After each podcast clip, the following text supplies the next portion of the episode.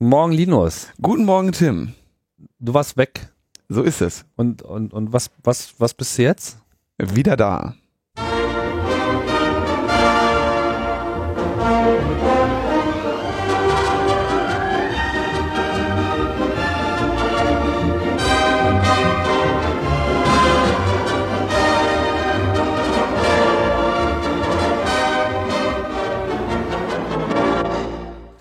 Wir sind wieder da, Logbuch Netzpolitik, die 96. Ausgabe nach einer längeren Durststrecke äh, ohne Linus, jetzt wieder mal mit Linus. Das war aber keine Durststrecke, das war doch. Für mich schon. War, ja, okay, aber das war. Aber war, ich habe hab mir interessante Drinks bestellt. Also ich hatte hier äh, mit Herrn Lohninger da ein schönes äh, netzpolitisches äh, Anstoßen. Ja. Das war so ein Kaminfeuergespräch. Das war wirklich sehr nett. So. Ja, also war super. Schöner Einblick in äh, Brüssel. Wir müssen ihn auch äh, zeitnah mal wieder einladen, weil äh, ne, kommen wir auch noch, glaube ich, äh, gleich dazu. Genau. Äh, ich denke, da ist äh, demnächst nochmal ein Update von vor Ort auch fällig. Und ja, Dank auch nochmal an äh, Peter Pixer, der das hier in der letzten Sendung auch bravourös gemeistert hat und ja, zur allgemeinen Zufriedenheit hier da einen Vertreter gemacht hat. Dann haben wir nochmal eine Woche Pause gemacht, weil hat sich so recht nicht ergeben. Aber jetzt sind wir wieder da. Ja. Und ich habe in der Zeit äh, mit meiner schönen neuen Kameraspeicherkarte Fotos gemacht und mit meinem schönen neuen Milchaufschäumer äh, Kaffee. Hm. Und äh, ja, Leute, wenn ihr irgendwie noch nicht mal, also ich finde das gut, wenn Leute so auf Datenschutz bedacht sind, so, ne? Und jetzt nicht irgendwie, wie nur weil ich dem irgendwie was von Amazon bestelle, muss der ja nicht wissen, wer ich bin. Finde ich gut. Aber wer, wer es schafft, da irgendwie eine, einen Rückkanal mit anzugeben, dem, dem antworte ich ja dann auch gerne. Mhm. Das hast du dann auch getan. Ging ja nicht. Achso, ging in diesem Fall nicht. Vielleicht habe ich die auch selber bestellt und, gedacht, und vergessen. Nein, nein. Gut, also Milchschäumen ist jetzt auf jeden Fall alles kein Problem. Milchschäumen kann ich. Das ist ja gut. Na, wenn dein äh, Alltag jetzt so durchautomatisiert ist, ist ja auch wieder ein bisschen Zeit für netzpolitische Informationsleistungen. Das ist einfach ein manueller Milchaufschäumer. Also das, äh, also kennst du die? Ja, kenne ich. Noch nicht durchaut. Also mein Alltag ist noch nicht ganz so Ja durchautomatisiert. gut, aber wenn du jetzt mit dem Schneebesen da arbeiten müsstest, dann würde es sicherlich länger dauern. Das ist richtig. Und die Qualität des Schaumes ist auch einfach eine andere. Nein, der hat einfach eine sehr, sehr feine Konsistenz. Kann man nicht, äh, also muss man. Okay, ne, schauen wir mal, wie die äh, Qualität der Nachrichtenlage äh, so ist. Ja, Qualität der Nachrichtenlage, ja. ja. Also, wir haben hier äh, in Europa gibt's jetzt, äh, wir haben lange darüber diskutiert, jetzt äh, ist dann auch tatsächlich mal was passiert rund um die Datenschutzverordnung, die ja, ich weiß gar nicht, wie lange jetzt in der Diskussion war. Ewigkeiten. Ewigkeiten auf jeden Fall. Und zwar, ewig, und zwar Ewigkeiten, weil ich weiß, dass wir beim 29C3 hatten wir dann Kirsten und Jan, äh, Jan Philipp Albrecht und irgendwie noch zwei weitere Personen ähm, da, die dann darüber erzählt haben. Und beim 30C3 ja nochmal. Da war dann aber nur der äh, Jan Philipp Albrecht. Und also wir nicht Logbuch Netzpolitik, Äh, sondern äh, wir der Kongress an der Stelle, wir äh, die- wo da darüber berichtet wurde. wir die, äh, die, die Netzgemeinde. Ja. Und dann jetzt war ich irgendwie sehr überrascht und dann las irgendwie die, die Überschrift, oh ja, Datenschutzverordnung passiert das Parlament. So, EU-Parlament hat darüber abgestimmt, gestimmt. Und dann dachte ich, aha, krass, jetzt ist ja, ähm, jetzt ist ja, jetzt ist es endlich beschlossen. Aber nein, aber nein.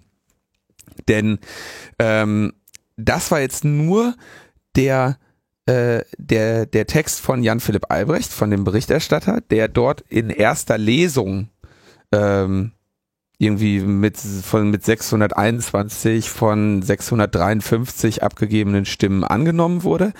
Aber im Ministerrat äh, herrscht ja weiterhin die Verzögerungstaktik. Und jetzt werden wir halt sehen, also es muss halt irgendwie noch, dieser Ministerrat muss jetzt auch irgendwie noch da sein Ei zulegen, bis es dann irgendwann mal eine zu dieser Verordnung kommen kann. Und das heißt, es ist jetzt einfach nur gezeigt, so, okay, Parlament, wo ja alle ähm, Mitgliedstaaten so ausführlich vertreten sind, so, da gibt's jetzt einen breiten Konsens, aber von dem Ministerrat irgendwie Genau, also kann man vielleicht nochmal kurz sagen, also wie das grundsätzlich im, äh, auf EU-Ebene funktioniert, ist, die Kommission reicht einen Vorschlag äh, ein, Äh, auf den kann dann das äh, Parlament eine, eine, eine, eine Meinung zu äh, abgeben. Und das ist jetzt quasi in der, das erste Mal passiert, nachdem man sich wirklich sehr, sehr, sehr lange darüber unterhalten hat und also Abertausende an Veränderungsvorschlägen vor allem eingereicht wurden. Also es ist wir hatten ja auch vor einem Jahr hier mit Kirsten Fiedler auch bei Logbuch Netzpolitik gesprochen und da kam das ja schon ganz gut durch. Ja. Das hat ja dann auch viel nach sich gezogen, Lobbyplug und ähnliche äh, Projekte. All das ist aus äh, der Diskussion nur um diesen einen Vorschlag hervorgegangen. Und äh, jetzt müssen sich halt die anderen Entitäten dazu äußern. Und das ist halt nicht nur das Parlament, sondern eben auch der Europäische Rat, der also im Wesentlichen die Regierungen äh, vertritt. Und dann geht das dann in die Verhandlung. So, und dann kann es auch nochmal eine zweite Lesung äh, geben, etc. Und am Ende äh, wird es vielleicht sowieso auf so ein ähm, Vermittlungs, ähm, wie nennt man denn nochmal gleich diese Tätigkeit, äh, das habe ich gerade nicht ganz, also so eine Konsensfindung quasi zwischen Parlament äh, mhm. und Europäischem Rat. Und dann, ja, dann werden wir erst das Endergebnis feststellen. Aber so oder so ein äh, Erfolg ist insofern erzielt worden, als dass hier ein Konsens erzielt werden konnte durch das Parlament. Ich weiß nicht, hast du Details auch über was jetzt eigentlich wirklich drinsteht? Äh, da müssen wir, glaube ich, wirklich nochmal in Brüssel nachfragen, oder? Ähm, da da habe ich keine Details zu, aber ein gutes An, also ein gutes, gutes Anzeichen, ja, weil dieser, wie gesagt, dieser Bericht ist ja von dem Jan-Philipp Albrecht, von dem äh, Berichterstatter der Grünen Partei. Ähm, also er ist nicht der Berichterstatter der Grünen Partei, sondern er ist in dem Moment für diesen, für diesen, für diesen für Ausschuss, ja. der da quasi führend ist, äh, tätig. Genau. Es gibt immer eine Person, die ist der Berichterstatter und das war in diesem Fall er.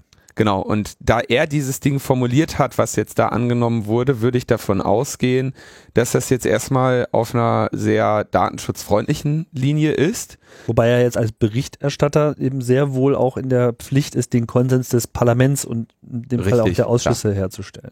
Allerdings kenne ich inhaltlich jetzt weiter nichts großartig dazu, weil insbesondere im, im Hinblick auf diesen langen Gesetzgebungsprozess, der da jetzt oder diesen Findungsprozess, der da noch vor uns steht, das wahrscheinlich jetzt auch an dieser Stelle erstmal noch müßig ist, da diese Tausende von Änderungsanträgen alles irgendwie im Detail auseinanderzunehmen. Ähm, insofern habe ich da jetzt tatsächlich noch keine, äh, noch kein wirkliches äh, Wissen zu. Allerdings wäre jetzt meine, und da ist das jetzt meine Vermutung, wenn es da ein, wenn es da jetzt grobe Probleme zu gäbe, dann wäre das zu mir durchgedrungen. Das wäre jetzt so meine. Ähm, also dann hättest du dann deine Quellen gehabt. Hätte ich Quellen gehabt, ja. also wenn es so, das wird jetzt auch bei Netzpolitik.org äh, sehr, also sehr fröhlich entgegengenommen diese Nachricht und nur kurz verkündet. Insofern scheint es da im Moment an dieser Stelle keine großartigen Probleme zu geben, aber im weiteren Verlauf werden dann sicherlich wird dann sicherlich noch der Ärger insbesondere mit dem äh, Ministerrat kommen. Aber was schön ist, jetzt hat man als, äh, jetzt hat man eben wenigstens diesen, diesen, diese große Entscheidung der vielen abgegebenen Stimmen, wo man jetzt sagen kann, okay, das ist jetzt hier durch einen demokratischen Meinungsbildungsprozess gegangen. Das kann man wohl, glaube ich, an der Stelle wirklich mal sagen, wenn man sich überlegt, wie viele Leute da äh, jetzt Änderungsvorschläge gemacht haben, dieser sogenannte Lobbyistensturm, von dem ja da viele berichtet haben. Wir erinnern uns, Kirsten hatte das ja eindrücklich geschildert, wie das jetzt also alle möglichen äh, Interessengruppen sich dazu berufen fühlen und so ein, ein so starke Lobbyismusaktivität eben noch, noch nicht unbedingt äh, sie erlebt hätte. Ähm, das heißt also, dieser, das wurde jetzt wirklich offensichtlich mal diskutiert, ja, und lange abgewogen. Und das ist jetzt hoff, das klingt nach einer ganz, ganz gut abgehangenen Entscheidung, die da jetzt gerade mit einer breiten Mehrheit, Mehrheit angenommen wurde. Gut, das werden wir dann vielleicht nochmal, äh, werden wir mal direkt in Brüssel nachfassen und schauen, wie dort äh, die allgemeine Stimmungslage ist und vor allem, wie die Stimmung dann äh, zu sein scheint im Europäischen Rat. Ja. Wir bleiben in Brüssel. Genau, da ist dann nicht so gut gelaufen. Das äh, hatte sich ja hier vor zwei Wochen auch schon äh, angedeutet, beziehungsweise vor drei Wochen, als ich mit Thomas Lohninger gesprochen habe. Da sollte ja diese Abstimmung über die Netzneutralität im ITRE-Ausschuss bereits äh, stattgefunden haben. Das wurde dann kurzfristig nochmal vereitelt durch so einen kleinen äh, ja, legalen Schlenker, den die Grünen da eingelegt haben. Bei den bei den Piraten nannte man das, glaube ich, äh, GO-Tricks, oder? genau. Ja. Also, oder? Ich weiß nicht, ich habe da nie so. Naja, es war, es wurde halt einfach mal auf eine Formalie äh, bestanden, auf die man vielleicht sonst nicht immer so besteht, nämlich dass alle Änderungsvorschläge in allen Sprachen vorliegen. Und vorher wurde ja über, was war das nochmal klar, äh, Kunststofftragetaschen, also äh, der Volksmund sagt Plastiktüte äh, abgestimmt oder sollte abgestimmt werden. Und da wurde eben dann schon so äh, die Schote gerissen mit, na ja, aber hier in, äh, keine Ahnung, welche Sprache da gefehlt hat. Ja, also diese Änderung wurde nicht in Finnisch ausgedruckt und deswegen ist das alles gegen die Statuten. Und dann äh, lag aber eben der entsprechende äh, Änderungskatalog auch nicht in allen Sprachen vor für eben diese Netzneutralitätsabstimmung und dann wurde das eben dann auch vertagt. Äh, nun wurde nicht mehr vertagt, sondern jetzt wurde eben abgestimmt, aber das scheint nicht ganz so viele Freunde gefunden zu haben. Naja, über den, es wurde abgestimmt in dem ITRE äh, über den Kompromissvorschlag der konservativen Berichterstatterin Pilar de, del Castillo. Also das ist jetzt quasi für diese Netzneutralitätsverordnung hat diese Person die Rolle, die der Jan Philipp Albrecht hat für die ähm, äh, für die Datenschutzverordnung. Und was die Kritik daran ist jetzt, Thomas hatte das ja in, in der Sendung ausführlich auch dargestellt, dass es äh, diese die Definition von Specialized Services darin gibt. Und zwar ähm, dürfen jetzt nach diesem Kompromissvorschlag die äh, Zugangsanbieter ähm, mit den, den Nutzern Spezialdienste anbieten und mit diesen vereinbaren. Ähm, die einzige Einschränkung, die jetzt da ist, und das natürlich wieder so eine Papiereinschränkung ist, dass sie das nur bei ausreichender Kapazität und ohne Beeinträchtigung des Internetzugangs tun dürfen. Und das ist natürlich äh, beeint ohne Beeinträchtigung des Internetzugangs ähm, ist natürlich eine ähm, eine Einschränkung, die sehr dehnbar ist und bei ausreichender Kapazität ist äh, verständlich, denn ein Angebot, für das ich keine Kapazität habe, sollte ich nicht anbieten. Das heißt, die Einschränkungen sind da eben sehr, äh, sehr weich und ähm, es scheint jetzt da im Moment, sieht es so aus, und das ist eben der federführende Ausschuss, ähm, dass wir diese Specialized Services ähm, bekommen werden. Das ist genau das, was ich wie ich immer sage, wo man sagt, okay, ja klar, Netzneutralität auf jeden Fall für alles, was Internet ist und für alles, was eben nicht Internet ist, ähm, machen wir äh, wieder schön wilden Westen mit äh, der Stärkere gewinnt. Und jetzt ist aber nicht so klar definiert, was das eine und was das andere ist und deswegen kann es alles Mögliche sein. Genau. Also gewünschens, wünschenswert wäre eben gewesen, äh, diese Definitionsspielräume eben nicht zu lassen sondern, und Specialized Services explizit eben auszuschließen. Jetzt gilt natürlich auch hier, also auch hier ist das, glaube ich, erste Lesung. Das heißt, das ist jetzt noch kein umgesetztes Gesetz. Nee, das ist noch nicht mal erste Lesung. Das ist jetzt noch nur der, ähm, der, die Abstimmung im federführenden Ausschuss.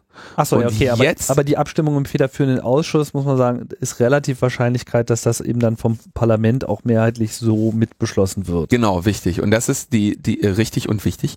Die ähm, im Parlament wird es in zwei Wochen dann auf dem Tisch liegen. Und in der Regel orientieren sich ja die Abgeordneten dann an dem federführenden Ausschuss und sagen, ja, das sind äh, weise Menschen, die haben da lange drüber gesprochen.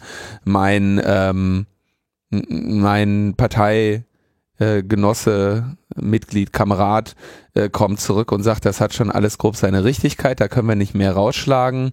Also äh, machen wir es so. Es sei denn, es gibt einen Shitstorm. Es gibt einen, einen Fax-Storm und äh, E-Mail-Storm. Das sind genau die Sachen, auf die der äh, Thomas hingewiesen hatte schon in der Sendung. Ähm, ich habe gestern Abend auch noch ein paar Faxe geschickt.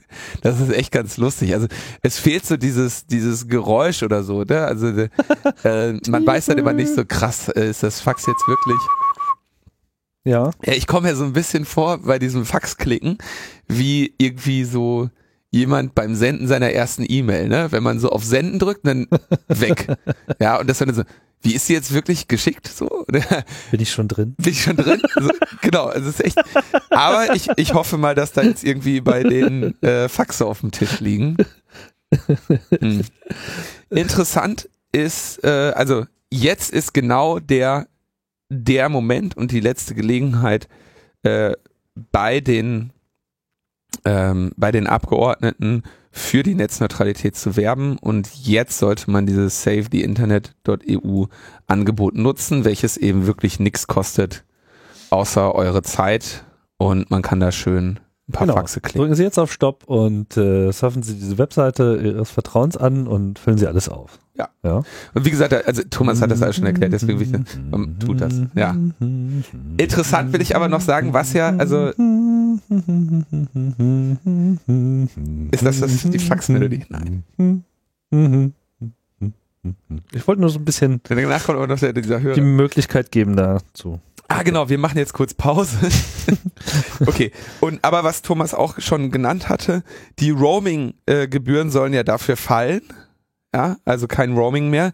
Jetzt ist natürlich die Frage, also das finde ich ja einen interessanten, diese Abwägung finde ich ja sehr interessant, was da wieder ge, gehandelt wird, ne?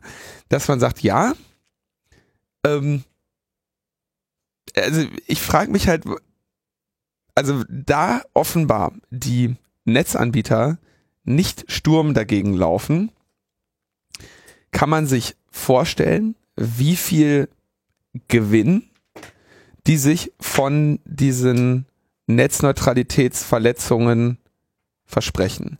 Dass Denn- Sie sogar auf Roaming verzichten. Der, genau, sie verzichten auf ihre signifikanten Einnahmen durch das Roaming, was ihnen nebenbei auch noch intern die Abrechnung total vereinfacht. Das heißt, da wird auch echt was entschlackt, ne? Also Roaming ist ist eine ist eine blöde ist eine blöde Sache, so diese diese Kreuz- und Querabrechnungen und da sind das ist wirklich ein äh, Konvolut aus Verträgen, je nachdem welchen Tarif ich jetzt wieder habe, ne, was wird mir dann berechnet, wenn ich im Ausland bin, dann müssen die ganzen Netzbetreiber untereinander irgendwie ihre Abrechnungen da machen und sich gegenseitig Datenvolumen und so weiter in, in Rechnung stellen. Das ist jetzt für keinen besonders schön. Das heißt, sie profitieren davon. Da wird echt ein bisschen äh, Overhead abgebaut, ähm, weil sie das jetzt irgendwie einheitlich machen können in der gesamten EU. EU-interne Telefonie für maximal 19 Cent äh, soll sie gedeckelt werden. Das heißt, ich kann dann äh, in einem anderen EU-Land anrufen und das kostet maximal äh, 19 Cent die Minute. Ähm, auf diese ganzen, was ja normalerweise irgendwie, wenn du irgendwie Roaming, wenn du im, in, EU, in, in der EU unterwegs bist, zahlst du irgendwie 75 äh, Cent Grundgebühr pro Transaktion und dann nochmal irgendwie 20 Cent drauf oder so. Das heißt, da lassen sie sich eine Menge Gewinn abknapsen, um sich den offenbar dann mehrfach wieder zurückzuholen durch diese Netzneutralitätsverletzung. Nur um mal zu zeigen, was die auch für Hast du denn Erkenntnisse darüber? Ich meine, ich höre jetzt immer nur telefonieren und SMS. Was ist mit Internet-Roaming? Ähm, kann ich jetzt leider keine 100%ig gesicherte Aussage zu treffen. Das muss man Aber das sollte- Ich habe forschen. da was gelesen, das ist eben auch günstiger. Also es wird auch gedeckelt. Du hast nicht e- Günstiger ist nicht der Punkt. richtig. Nee, Kann nur genauso oder ja. Also auch da müsste eigentlich. Da müssten wir nochmal schauen. Da bin ich, also ich habe da was zu gelesen, ich habe es mir aber nicht, nicht äh, genau notiert, deswegen kann ich da keine genaue Aussage zu treffen.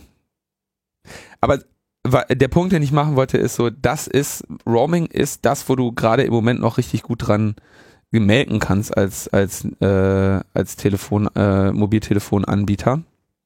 also wir gehen mal davon aus, dass es jetzt nicht nur möglich ist, solche Dienste zu machen, sondern weil einfach die andere Kuh geschlachtet wurde, äh, werden sich jetzt alle auf diesen neuen Weidebetrieb äh, stürzen und dann wird's wahrscheinlich ein bisschen eklig. Bis die Kuh wund ist. Die wunde Kuh. Ja, gehen wir zurück nach Deutschland. Ja, in Deutschland tut sich was.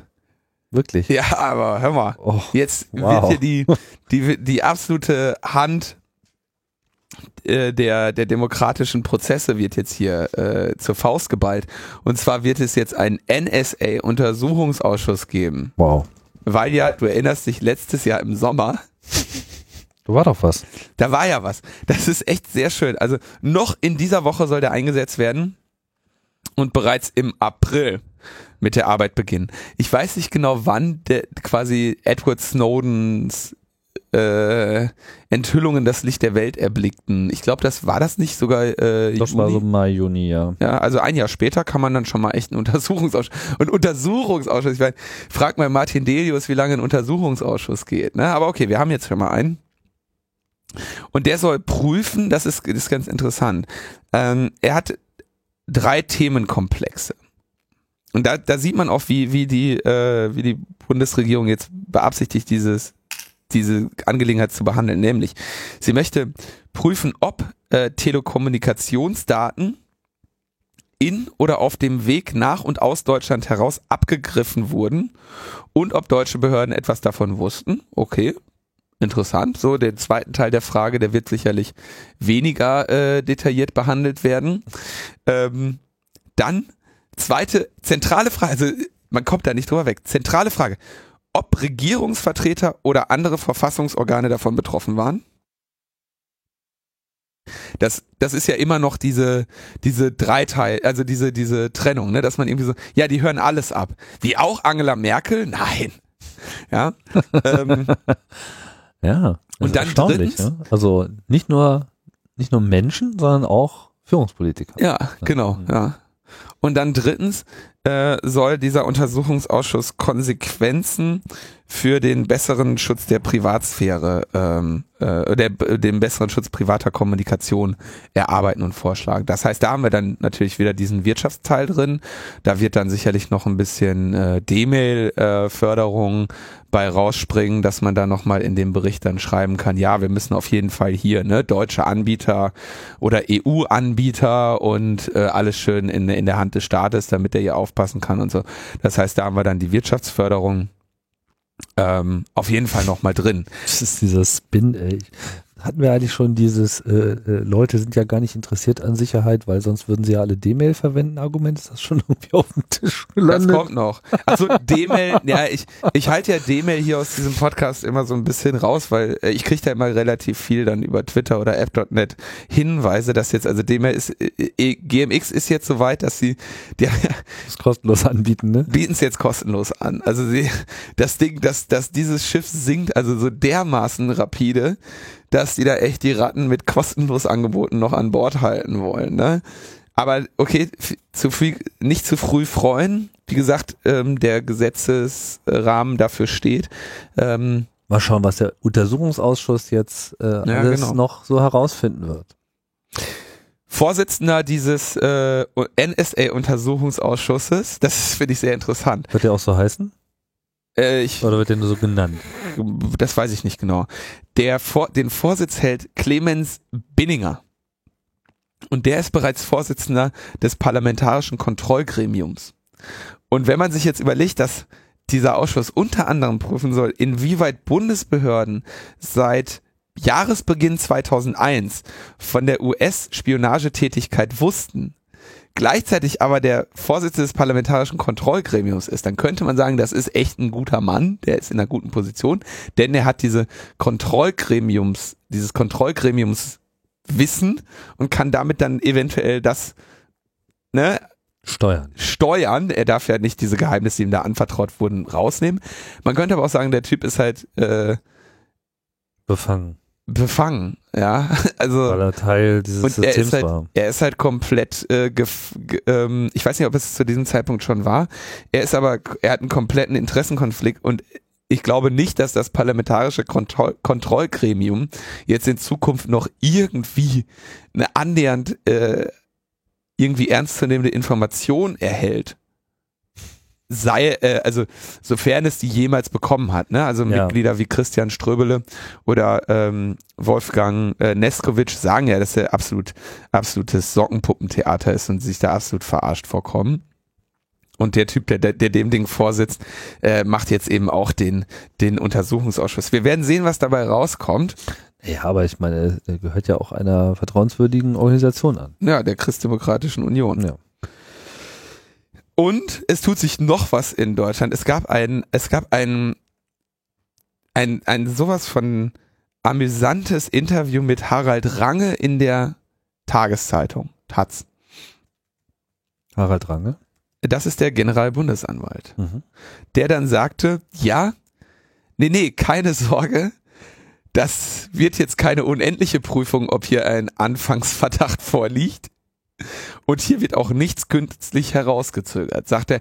Der weiß ja immer, also er hat angekündigt in der Taz, dass er noch in diesem Jahr, 2014, noch in diesem Jahr wird der Generalbundesanwalt feststellen, ob ein Anfangsverdacht für Spionagetätigkeit besteht.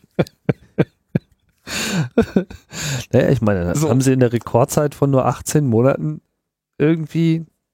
Noch in diesem Jahr Ja, wird er das meine, feststellen. Vielleicht, vielleicht finden sie ja auch heraus, man, man muss das auch ernst nehmen, das ist ja ein, ein demokratisch gewählte äh, Organisationsform hier auch, nicht wahr? Ist ja auch Teil unserer Demokratie. Vielleicht stellen sie auch fest, dass kein Anfangsverdacht vorliegt. Ja, genau. Und dann ist er auch gut. Und das, das fand ich aber sehr schön, was er in diesem Interview auch nochmal äh, erklärte, ist, dass er erst dann, wenn dieser Anfangsverdacht, wenn über diesen Anfangsverdacht beschieden wurde, dann kann er sagen, ob er eventuell nicht ermittelt, weil er Schaden von der von Nation und Vaterland ab, äh, abhalten will, wegen dieser äh, Klausel, wo er eben dann sagen kann, okay, wenn eine Ermittlung in dieser Strafsache äh, zu große außenpolitische Schwierigkeiten für die Bundesrepublik ähm, provozieren könnte, dann können wir das, dann können wir es trotzdem im Sack verschwinden lassen. So, das hatten wir ja hier auch schon mehrfach besprochen. Im weiteren Verlauf des Interviews fordert er dann äh, Vorratsdatenspeicherung und Quellen-TKÜ. Also das ist ein, du kannst dir das nicht, ähm, also Quellen-TKÜ, ne, Staatstrojaner. Ja. Man kann sich das, und den kündigt er übrigens auch für Ende des Jahres an, da das BKA ja, wie wir bereits wissen, mit der Firma Gamma da jetzt äh, in den in den Planungen steht, wie man denn etwas machen könnte, dass man irgendwie halbwegs gegenüber der den Wahrern der Verfassung äh, verteidigen könnte und an ihnen vorbeischmuggeln könnte. Tja. Tja. Also dieses Interview muss man echt mal lesen. Ich habe es gestern mir nochmal angeschaut. Ich konnte das nicht an einem Stück lesen. Also es ist, das ist wirklich eine sehr äh, symptomatisch, was er da äußert. Ich habe auch Kritik gehört, dass die, dass die Taz äh, da viel zu freundlich fragt und ihm irgendwie seinen ganzen Bullshit ähm, unwidersprochen lässt. Ähm, ich persönlich fand das äh, beim Lesen, also es, es zeigt wirklich, wie, wie absolut twisted das ist. So. Potenziell schmerzhaft. ja, also man muss wirklich, die Sätze sind für sich ja immer alle sehr schön, aber wenn man die mal so in Zusammenhang setzt und irgendwie mal in den größeren Zusammenhang, was jetzt so dieses Geschehen da betrifft, ne? Also so, die USA äh, forschen hier äh, Leute aus und, und er weiß doch nicht mal, ob ein Anfangsverdacht besteht, weiß aber, dass wir auf jeden Fall eine Vorratsdatenspeicherung und einen Staatstrojaner brauchen. Das ist schon, Ja, er hat sich da ja eigentlich letztes Jahr schon ganz gut festgelegt, dass er da einen Anfangsverdacht nicht sieht. Nicht? Also von daher, warum sollte er seine Meinung groß Er ändern? prüft das noch, er prüft das noch. Hat er, hat er gesagt. Hat man uns versprochen. Okay, also das ist, das ist, das, das wird, da, da wird es noch einiges Amüsantes geben, wenn wir nicht andere Themen finden, die, die zu den Zeitpunkten dann noch wichtiger sind. Aber da kann man, äh, da wird man, glaube ich, si- sich jetzt noch, noch viel Schmerz äh, zufügen können, indem man diesen Untersuchungsausschuss verfolgt und den Harald Range bei seiner Entscheidungsfindung, ob ein Verdacht besteht. Ja, kommen wir zu den USA. Da ist die Debatte ja auch noch nicht so ganz äh, beendet. Und es gibt, äh, weiß ich, also so die, die Internetszene ist not amused, könnte man sagen. Es gab, äh, genau, Mark, Zuckerberg. Mark Zuckerberg, der äh, Facebook-Gründer ähm, und glaube ich immer noch Eigner, ne? Also äh, äh, Ja, ja, Inbegriff der Schützer der Privatsphäre. genau, der hat sich, also der Typ, ne, der ist ja echt, äh, Ich weiß nicht, also ich habe äh, ich habe diesen Film gesehen, The Social Network, da, Ja. ähm, wo er jetzt ja schon nicht so das beste Bild seines Charakters äh, gezeichnet wurde. Er hat dann, habe ich irgendwie gesehen, seine, er, äh, da, früher hatte er eine Visitenkarte, auf der einfach nur drin steht, I'm CEO, Bitch. Also ich bin hier der Chef, Nutte, so ungefähr. Äh, das war also seine Vorstellung seiner Rolle in diesem Konzern, ähm, den er da gegründet hat. Ich finde den, ich weiß nicht, was ich von dem halten soll, aber vielleicht ist es auch egal, wa- was man jetzt persönlich. Ich kenne ihn nicht persönlich, von daher habe ich keine persönliche Meinung über ihn. Ich kann mir meine Meinung auch nur aus dem äh, bilden, was er äh, macht und tut. Aber interessanterweise, und ich würde jetzt das gar nicht so sehr auf ihn beziehen, sondern mehr auf so diese ganze Industrie, in der er sich eben mit Facebook befindet. Und da ist er Genau. auch nicht alleine. Äh, Silicon Valley äh, an sich quasi sieht diese ganze Überwachungsaffäre natürlich äh, sehr kritisch.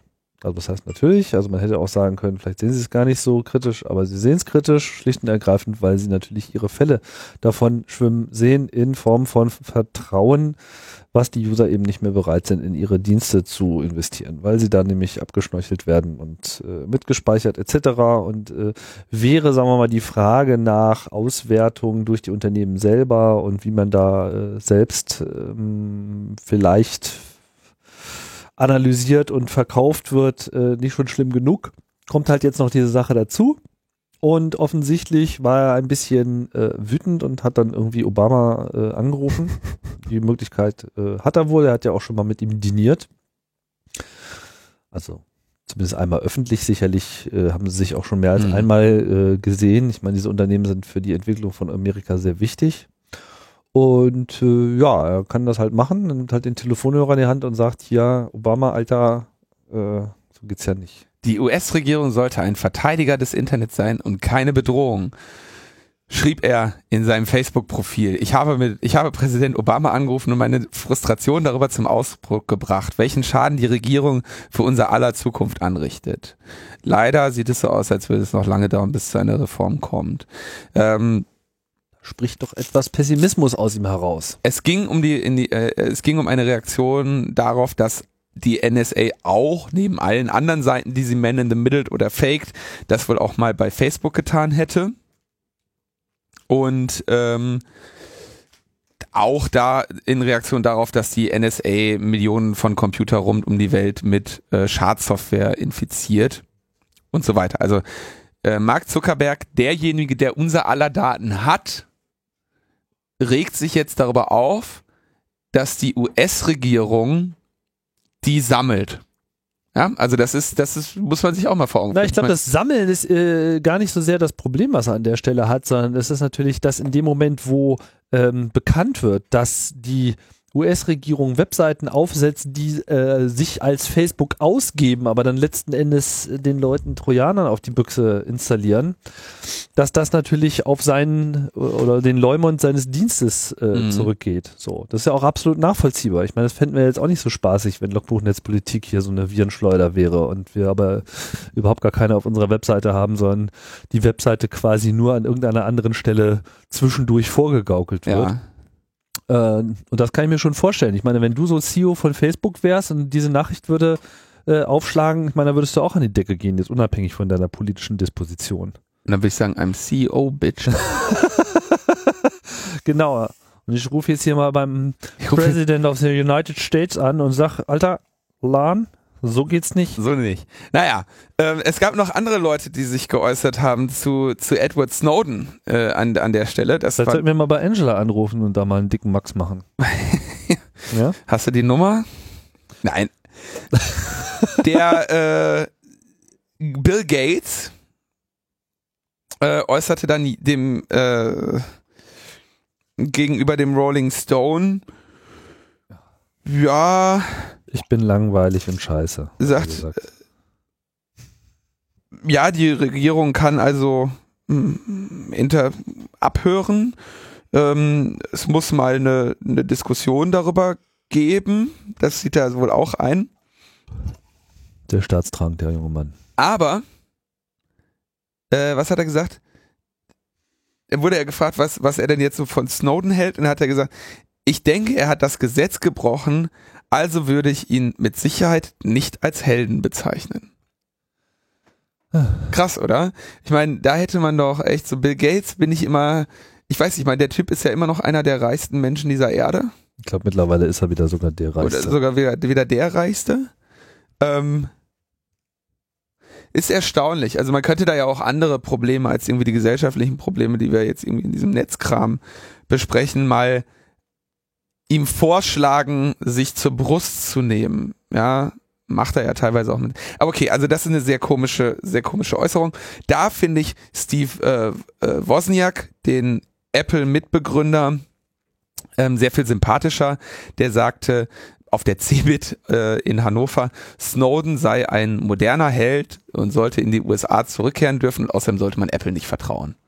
Oder außerdem wüsste er nicht, ob man Apple vertrauen kann. Das fand ich äh, insgesamt die sympathischere Äußerung an der Stelle. Was hat er gesagt? Er, wüs er wüsste nicht oder man wüsste äh, nicht? Also, ja. Habe ich noch gar nicht gelesen. Äh, oder er hat gesagt, man müsste. Ich kann nicht sagen, ob man Apple vertrauen kann, war die wörtliche. Ah, okay. Mhm. Ja. Na gut, dafür hat er wahrscheinlich einfach zu wenig Einblick. Ja, wahrscheinlich hat er, wurde er einfach nur gefragt und also der, ja, er wurde halt gefragt, ob es eine Hintertür in Apple Software gibt. Okay, da kann er natürlich auch nicht drauf antworten, weil er seit, weiß ich nicht, inzwischen zwei Jahrzehnten nicht mehr, oder mit, seit einem Jahrzehnt nicht mehr mit der Apple Software betraut ist, oder? Was ist sein Status? Ich glaube, er ist noch, er steht Ja, noch irgendwie auf der Software Payroll. war sowieso noch nie, äh, na, er, er wird seit Ewigkeiten als Mitarbeiter geführt. Also Genau. er ist sozusagen nie gekündigt worden, er arbeitet da aber nicht. Das ist eher so ein Modus operandi, den man da gefunden hat. Äh, Software war ja eh nie sein Ding, er war ja der Hardware-Guy. Hardware-Lüter. Und ähm, also er wird sicherlich auch Software, also Der hat auch mal Software geschrieben. ja, denn, denn natürlich äh, kann er auch Software schreiben, aber er ist jetzt nicht, sagen wir mal, für die Entwicklung des Betriebssystems und so weiter Ja. im Wesentlichen bekannt. Wie auch immer, er ist auf jeden Fall ein interessanter äh, Freigeist und äh, hat dann natürlich auch eine ganz andere Position. Und ähm, dass die sich von Bill Gates unterscheidet, naja, das wundert mich jetzt auch nicht sonderlich, muss ich sagen. Aber Bill Gates ist halt einfach ein Langweiler. Ist noch nie was anderes gewesen. Ah, ich, ich dachte, der wäre cool, als, als es diese, äh, als es diese Seinfeld und Gates Spots gab.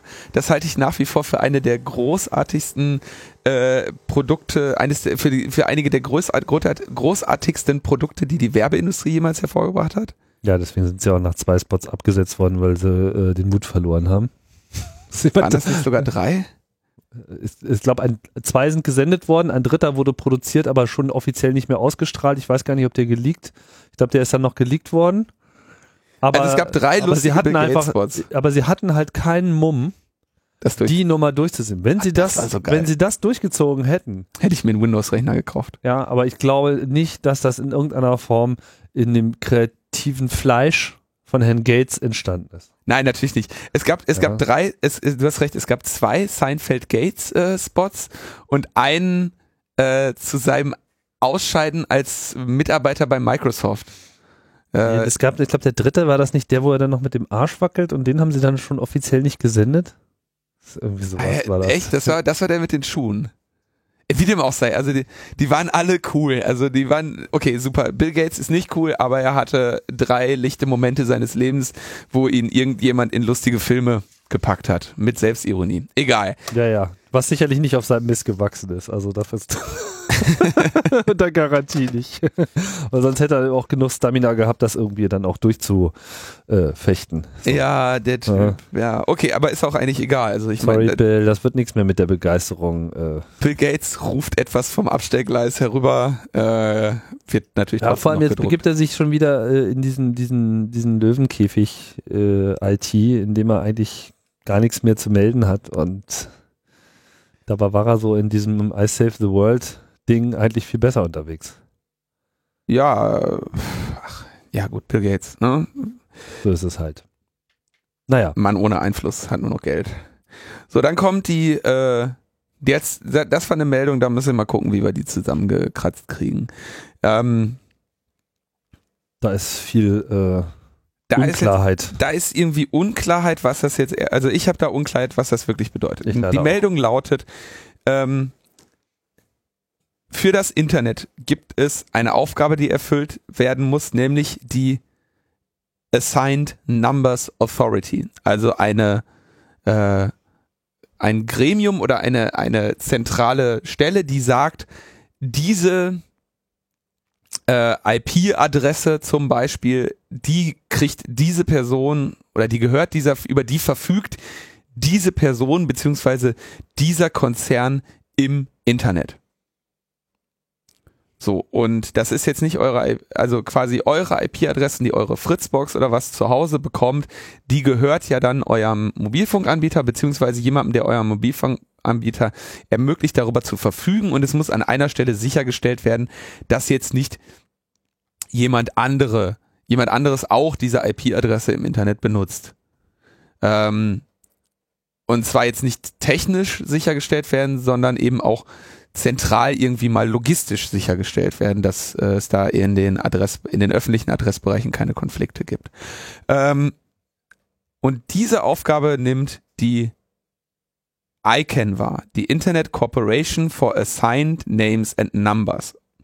Und diese Aufgabe erfüllt sie im Auftrag der USA. Das heißt, die eigentliche Aufgabe äh, Internet Assigned Numbers Authority wähnt die USA in ihrer Hand. Das heißt, sie koordinieren, sie haben letztendlich die Autorität darüber, wie einmalige Namen und Adressen im Internet vergeben äh, werden. Dazu gehört also DNS und IP-Adressen. Und jetzt haben die USA angekündigt, haben gesagt, dieses, diese Aufgabe möchten wir statt einem einer Firma, die das bei uns im Prinzip macht, äh, überführen in einen internationalen Multi-Stakeholder-Prozess. So, das ist die Meldung. Und es wurde dann irgendwie teilweise gefeiert, ja, die USA wollen jetzt die Kontrolle über das Internet abgeben. Und ich bin mir nicht sogar, also ich weiß halt nicht, ob die USA jemals, ähm, sag ich mal, Macht ausgeübt haben oder Schindluder betrieben haben durch die Tätigkeit der ICANN. Dafür war ich einfach leider in meinem Leben nie mit dieser ICANN äh, nennenswert konfrontiert. Naja, so, ich meine, das Konfiszieren von äh, Domains und so weiter ist ja durchaus, äh, hat ja durchaus stattgefunden, ja, so. Also die USA hat sich ja schon mal auch bestimmter Domains einfach so bemächtigt, wenn mhm. sie der Meinung war, dass da Schindluder getrieben wurde. Also es ist schon so, dass natürlich die äh, Kontrolle, die die äh, USA derzeit de facto hat, da einfach eine Rolle spielt. Und wenn es nur äh, das Verhindern äh, der Einflussnahme anderer Länder äh, ist, ja, also selbst wenn sie es jetzt nicht selber äh, akut missbrauchen oder gebrauchen, ähm, da könnte man auch sagen, da ist es vielleicht bei den USA auch noch besser aufgehoben als jetzt äh, woanders. Ja? Also auch ob sowas wie die UNO und so weiter da der richtige Ort ist, so etwas anzu ähm, siedeln, da habe ich so meine Zweifel. Und wir hatten die Diskussion ja auch schon, dass äh, vor einem halben Jahr oder so, weißt du, wo die ganze Diskussion ging mit soll der ITU zum Beispiel sehr viel mehr hm. Verantwortung im Internetkontrollprozess äh, gegeben werden. Und die ITU ist halt letzten Endes nichts anderes als äh, äh, alle Staaten in Form ihrer nationalen Telekommunikationsunternehmen, äh, ja, äh, ein Club den man wirklich nicht an irgendwelchen Kontrollzentren äh, der Internetinfrastruktur walten sehen möchte. Ja. Ich glaube, dass hier einfach hinter dieser Meldung nicht sehr viel dahinter ist. In gewisser Hinsicht wissen die USA, dass sie ihren Einfluss, ihren unmittelbaren, direkten, verbrieften Einfluss auf Internetregelungsautoritäten zurückfahren müssen. Das ist, da, da herrscht einfach ein grundsätzlicher, nachvollziehbarer politischer Druck, dass es einfach nicht sein kann, dass da so eine Trade Commission von äh, den USA, quasi so eine nationale Behörde, da unmittelbar äh, Einfluss nimmt. Nun ist natürlich das Netz in den USA entwickelt, geboren worden, etc. Also all das, von dem wir heute äh, reden und was wir heute als selbstverständlich ansehen, das muss man ja auch nochmal sehen, hat sich aus einem USA-Forschungsprogramm des Verteidigungsministeriums entwickelt und all diese ganzen ähm, Organisationen, die heute da hoheitliche Aufgaben übernehmen, sind in irgendeiner Form aus einem militärisch oder universitären Kontext hervorgegangen und hat sich dann schrittweise versucht, äh, unterschiedlich aufzustellen. Die ICANN hat ja auch so diese äh, Vergangenheit, äh, es gab ja da tatsächlich mal einen äh, Modus, wo tatsächlich Vertreter der ICANN gewählt wurden durch das Volk. durch das Internetvolk. Du erinnerst dich, ja. Also unter anderem wurde ja Andi Müller-Magun mal äh, in den ICANN-Rat äh, gewählt. Ja, der ist Da quasi war ich der einzige wirklich äh, gewählte Vertreter. Und äh, der hat dann sich hier gegen Janot Hoffmann und so weiter in Deutschland äh, durchgesetzt. Das war natürlich ein Home Run und hat ja tatsächlich dann in dem ICANN-Board eine Zeit lang äh, quasi die Netznutzer vertreten. Jetzt war das nicht unbedingt so, dass man da jetzt gleich die Revolution hat äh, äh, spüren können, nur weil jetzt irgendwie eine einzige Person in diesem Machtspielchen da äh, auf einmal hinein indiziert wurde. Aber das gab's. Das wurde dann aber auch aufgrund seines Erfolgs danach auch schnell wieder geändert. Ja? Also nicht, dass sie sich gleich nochmal so ein Hacker eintreten. Mhm. Und äh, der gesamte demokratische äh, Prozess, der da mal erträumt worden äh, ist, der findet eben so in der Form heutzutage nicht mehr statt. Wohin es jetzt geht, keine Ahnung. Multi-Stakeholder, ja, meinetwegen ist es vollkommen klar, dass hier alle Kontinente etc. da äh, äh, mitwirken müssen und dass es jetzt nicht nur Sache der USA sein kann, wohin die Politik läuft. Ich glaube aber auch, dass dieser IANA-Bereich, um den es ja hier konkret jetzt gerade geht, auch jetzt nicht unbedingt so der kritischste ist. Hier geht es wirklich so um eine administrative Tätigkeit, die diesen ganzen Verteilungsprozess äh, im Griff behält. Das ist oder war, sagen wir mal, zuletzt auch noch alles etwas kritischer wegen dieser IPv4-Adressenknappheit. Mhm. Jetzt befinden wir uns halt auch langsam in dieser Transition zu V6, wo das Problem so nicht mehr besteht und ähm, vielleicht da auch die Politik wieder ein bisschen herausgenommen wird. Ich habe jetzt auch Schwierigkeiten, diese Meldungen richtig zu interpretieren. Ähm, ich würde sagen, wir behalten das mal im Hinterkopf und beobachten mal, ob es da neue Entwicklungen gibt und vielleicht haben wir dann auch noch ein bisschen mehr Hintergrundinformationen, um das Ganze auch besser unterfüttern zu können. Ja, Clemens wäre da vielleicht nochmal die, die richtige Stelle gewesen, aber ich äh, bin, ich, ich glaube nicht, dass sich da jetzt irgendwie konkret irgendwas merklich großartig ändern wird für die Glaub. Internetnutzer. So. Ja, sonst noch was? Ja, äh, wir machen jetzt Werbung. Hm. Moment, ich habe gar keinen passenden Jingle parat. Ja, weiß ich Da, nicht. da, da. Ja, ich finde eigentlich die Musik, die ich da gerne hätte, ist, kennst du von diesen, äh, von den Tarantino Rodriguez B-Movies, ja, dieses, also dieses Ma- Machete und so, ähm, wo sie am Anfang die diese Previews von anderen Filmen machen. Und da ist so eine ganz coole mhm. Musik. Die könnten wir für Werbung nehmen. Also. Irgendwie sowas. Aha. Huh. Mhm. Ja. Also, wofür willst du jetzt Werbung ich machen? Möchte Werbung ich machen, so Werbung machen für eine Veranstaltung. Sie findet statt am äh, Samstag, den 5. April von 11 bis 19 Uhr in Berlin. Der Ort wird noch bekannt gegeben. Ähm, Das ist ein Samstag. das ist ein Samstag. Ähm, und zwar ist, handelt es sich um ein Barcamp. Das Barcamp. eine sogenannte Unkonferenz. Eine Unkonferenz, eine Unkonferenz in Berlin, die von ein paar äh, gut denkenden Personen äh, initiiert wurde. Äh, das ist also eine, also ein Barcamp ist eine offene Tagung mit offenen Workshops, deren Inhalte und Ablauf von den Teilnehmenden zu Beginn der Tagung selbst entwickelt und im weiteren Verlauf gestaltet werden. Kann man sich ungefähr so vorstellen, dass man sagt, jetzt ist irgendwie Barcamp, dann kommen Leute nach vorne und la- schlagen Sessions vor. Also schlagen Workshops vor.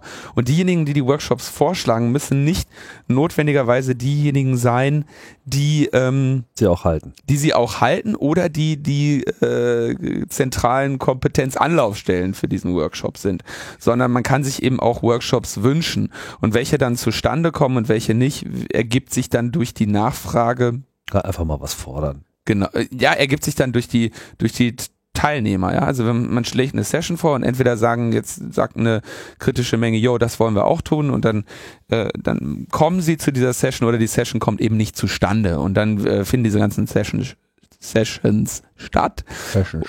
Session statt und am Ende des, äh, des Barcamps äh, treffen dann wieder alle zusammen und äh, wollen das, das kondensierte Wissen aus ihren Sessions ähm, okay, weitergeben. Das ist halt auch ein äh, Thema und das ist mal kurz gesagt, was Ach, ja, zu tun gegen die völlige digitale Überwachung. Also hier handelt es sich um eine Veranstaltung, die nach Antworten sucht, um, sagen wir mal, dieser offensichtlichen äh, Situation der Totalüberwachung äh, zu begegnen. Ähm, an Antworten hat es mhm. ja bisher doch sehr gemangelt. Das hatten wir ja auch hier ausführlich, glaube ich, mit dem 30C3 und so weiter kam das rüber. Beziehungsweise, ich würde sagen, auch die gesamte Zeit, seit äh, Snowden auf, dieses, äh, auf die Bühne getreten ist, hat äh, viele Fragezeichen vor allem erstmal erzeugt. Und ja, um vielleicht das eine oder andere mal abzuarbeiten, gibt es diese Veranstaltung. Mir ist nicht so ganz klar, ob die jetzt so im Wesentlichen Englisch-Deutsch sein wird. Sie ist auf jeden Fall bilingual angekündigt mhm. in äh, Titel und Beschreibung. Ähm, von daher nehme ich mal an, wird beides da sein. Raum finden. Ja, an Organisatoren äh, lesen sich hier einerlei, äh, allerlei Namen, die wir auch hier schon zu äh, Gast hatten. Anne Roth zum Beispiel, Benjamin Bergemann, damit dabei Julia Kläuber, Lorenz Matzert und Moritz Tremmel stehen auch noch off, also auf der off, auf öffentlichen Seite. Es gibt da noch, noch ein, zwei Leute, die auch sonst damit irgendwie noch ein bisschen was zu beitragen werden.